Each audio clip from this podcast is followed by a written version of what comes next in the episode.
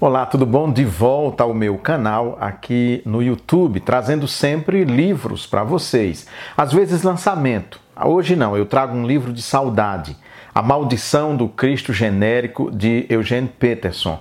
Mas daqui a 10 segundos é que eu vou falar desse livro. Se você não é inscrito ainda no meu canal, por favor, se inscreva, ative o sininho, dê um joinha, compartilhe, comente, porque isso é muito importante. Fique aí são 10 segundos e logo eu volto.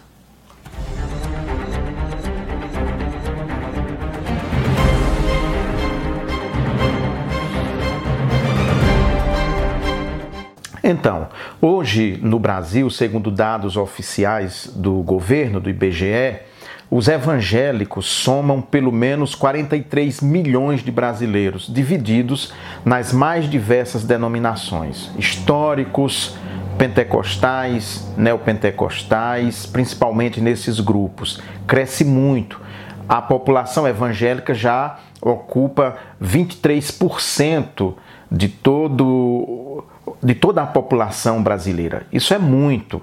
Pensar que o Brasil era um país que a população massivamente católica, os evangélicos sem nenhuma representatividade, vivendo quase sempre em guetos. Muitas pessoas não tinham nem coragem de se apresentar publicamente como evangélicas, porque isso era motivo de chacota, de, de brincadeira das pessoas, enfim.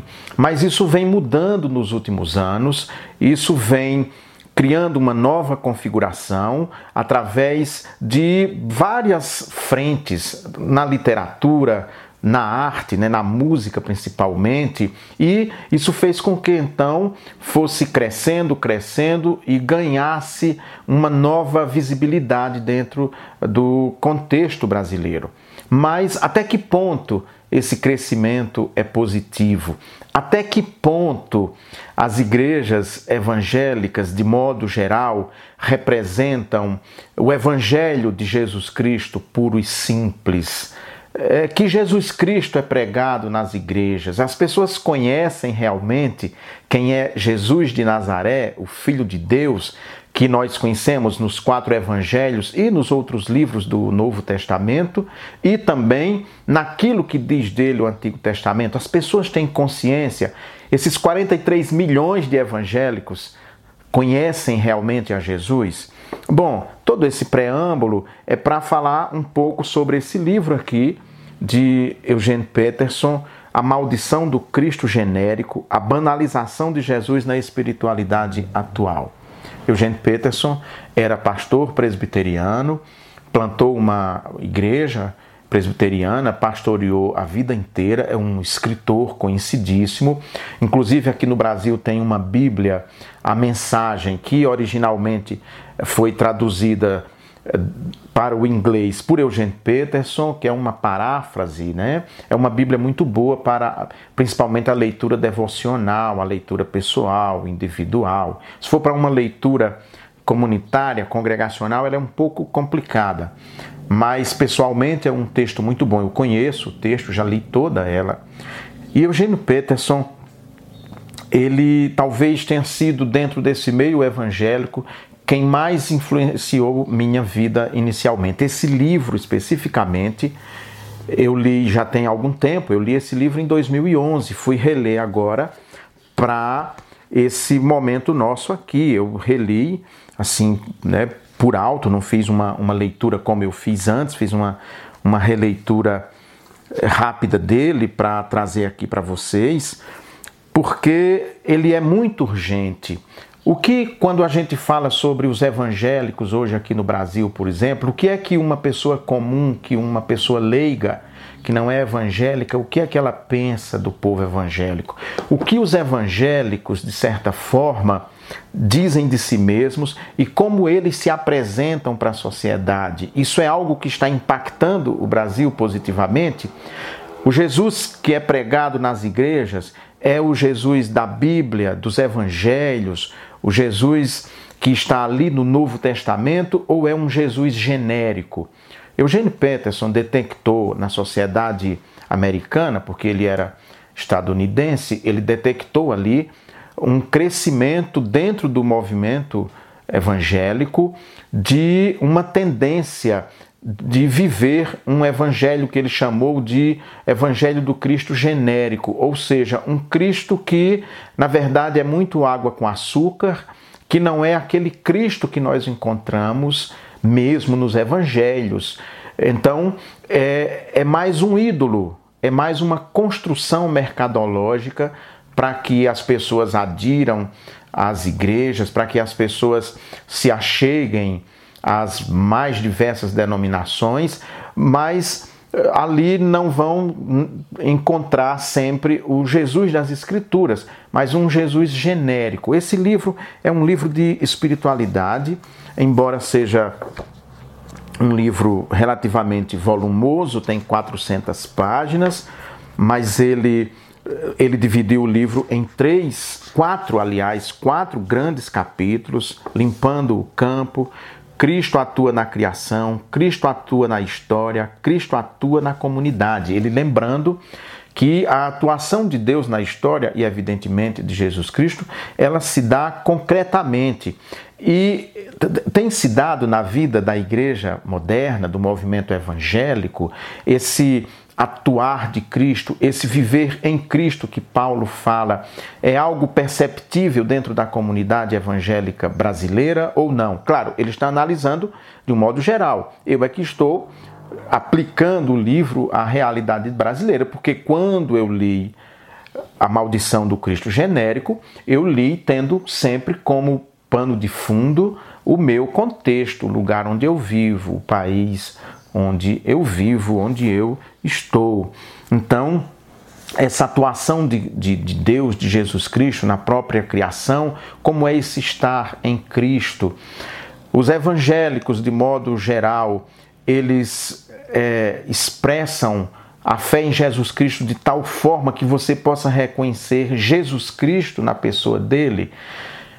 Nós temos consciência quem era Jesus? Se eu fizesse para você uma pergunta, por exemplo, eh, qual era a agenda de Jesus, ou seja, o que ele fazia no seu dia a dia, quais as pessoas com as quais ele se encontrava, o que ele pregava, o que ele defendia, o que ele condenava, na companhia de quem ele preferia andar, como era que ele se portava moralmente, eticamente, qual era a sua postura diante da sociedade do seu tempo.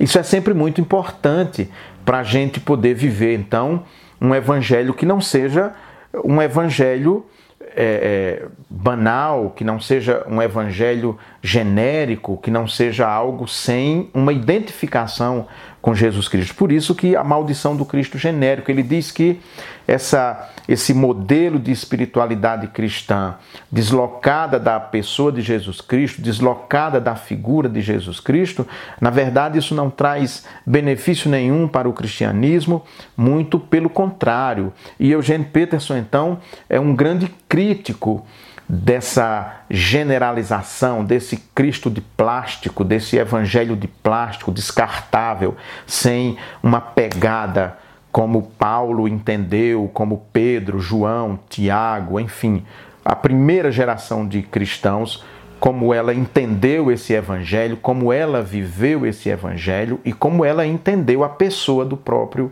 Jesus Cristo e como ele é narrado então nas Escrituras. Então, ele critica, critica essa banalização de Jesus na espiritualidade atual. Agora, por exemplo, aqui é moda ser evangélico, é moda, é uma moda bacana, já é algo totalmente aceitável socialmente. No entanto, nós sabemos que temos problemas seríssimos dentro desse grande movimento evangélico aí subdividido em tantas denominações e tantos subgrupos.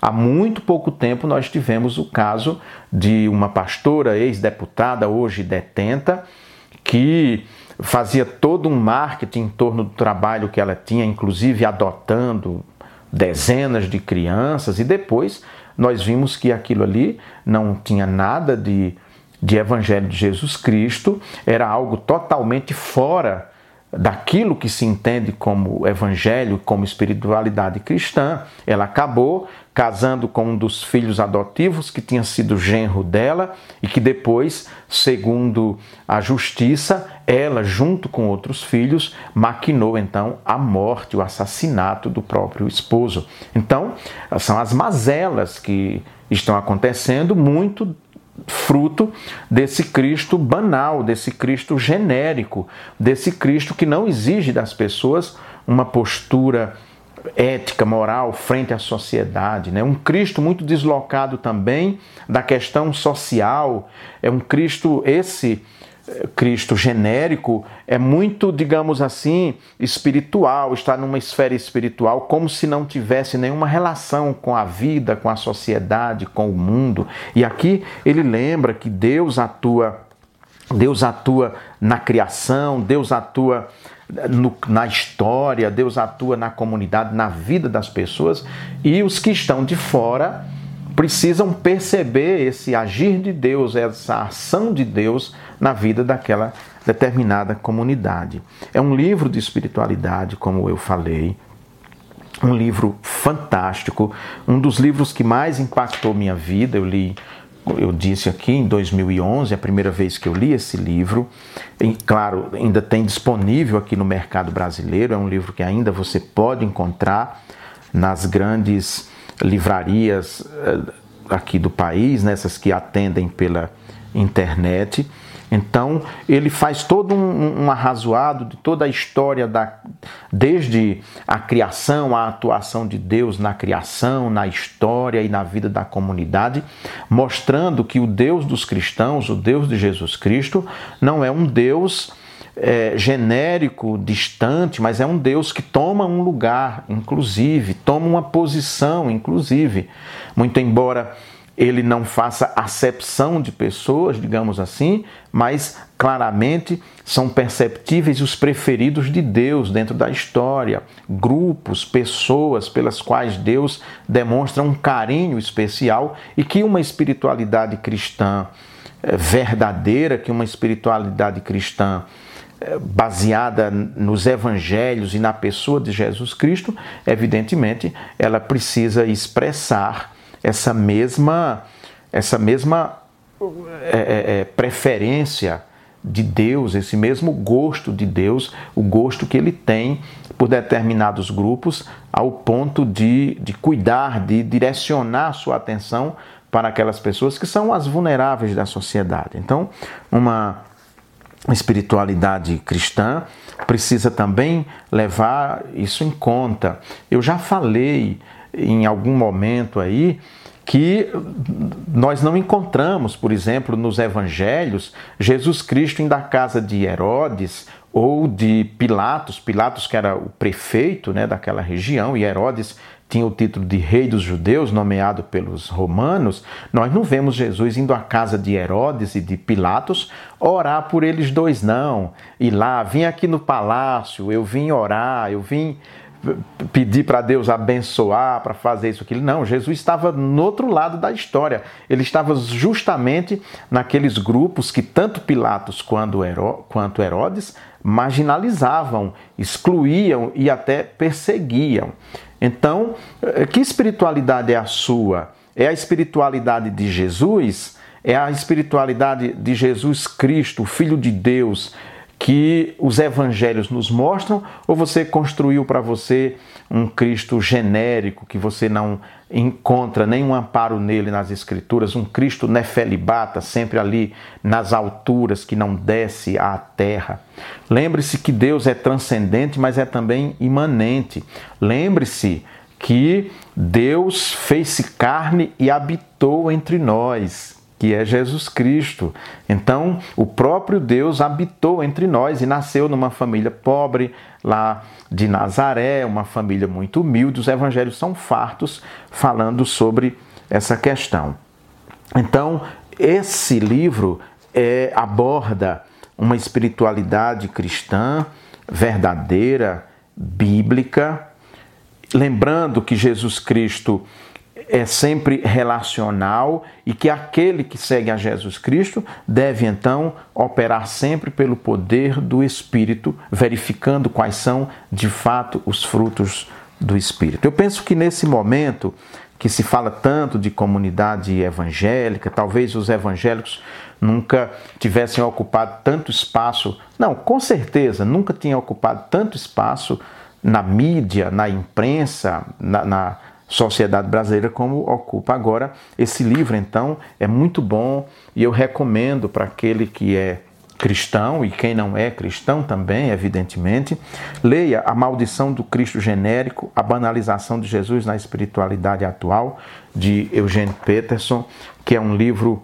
fascinante, um livro fantástico, um livro que nos faz repensar tudo aquilo que nós imaginamos ou imaginávamos a respeito do cristianismo e nos coloca então no mundo, na sociedade, numa perspectiva que realmente expresse a imagem de Jesus.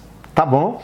Então é isso. Hoje eu voltei nesse livro aqui e queria trazer para vocês a maldição do Cristo genérico de Eugênio Peterson, um pastor que já faleceu, mas que sua obra está aí ainda aquecendo os corações. Você ficou até agora, desde o começo desse vídeo, e ainda não é inscrito no meu canal? Então, por favor, se inscreva, ative o sininho, dê um joinha e também comente, participe, tá bom? Sempre bons livros que eu trago aqui. Um grande abraço, até até breve. Eu sempre volto aqui com a graça de Deus. Tchau, tchau.